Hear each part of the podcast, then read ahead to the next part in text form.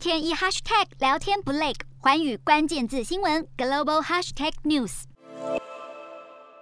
菲律宾将在五月举办总统大选，各候选人的政见也备受关注。其中引发不少争议的小马可是最新表示，想要菲律宾在南海进行军事部署，目的是要在与中国的长期抗争中保卫菲律宾的海域。小马可是表示，菲律宾和盟邦美国的关系特殊，而且非常重要，在美中两强之间，形势需要非常小心谨慎。不过，他也强调不会优先考虑透过军事手段来解决南海的争端，而是持续以正确的方式奉行与中国接触的政策。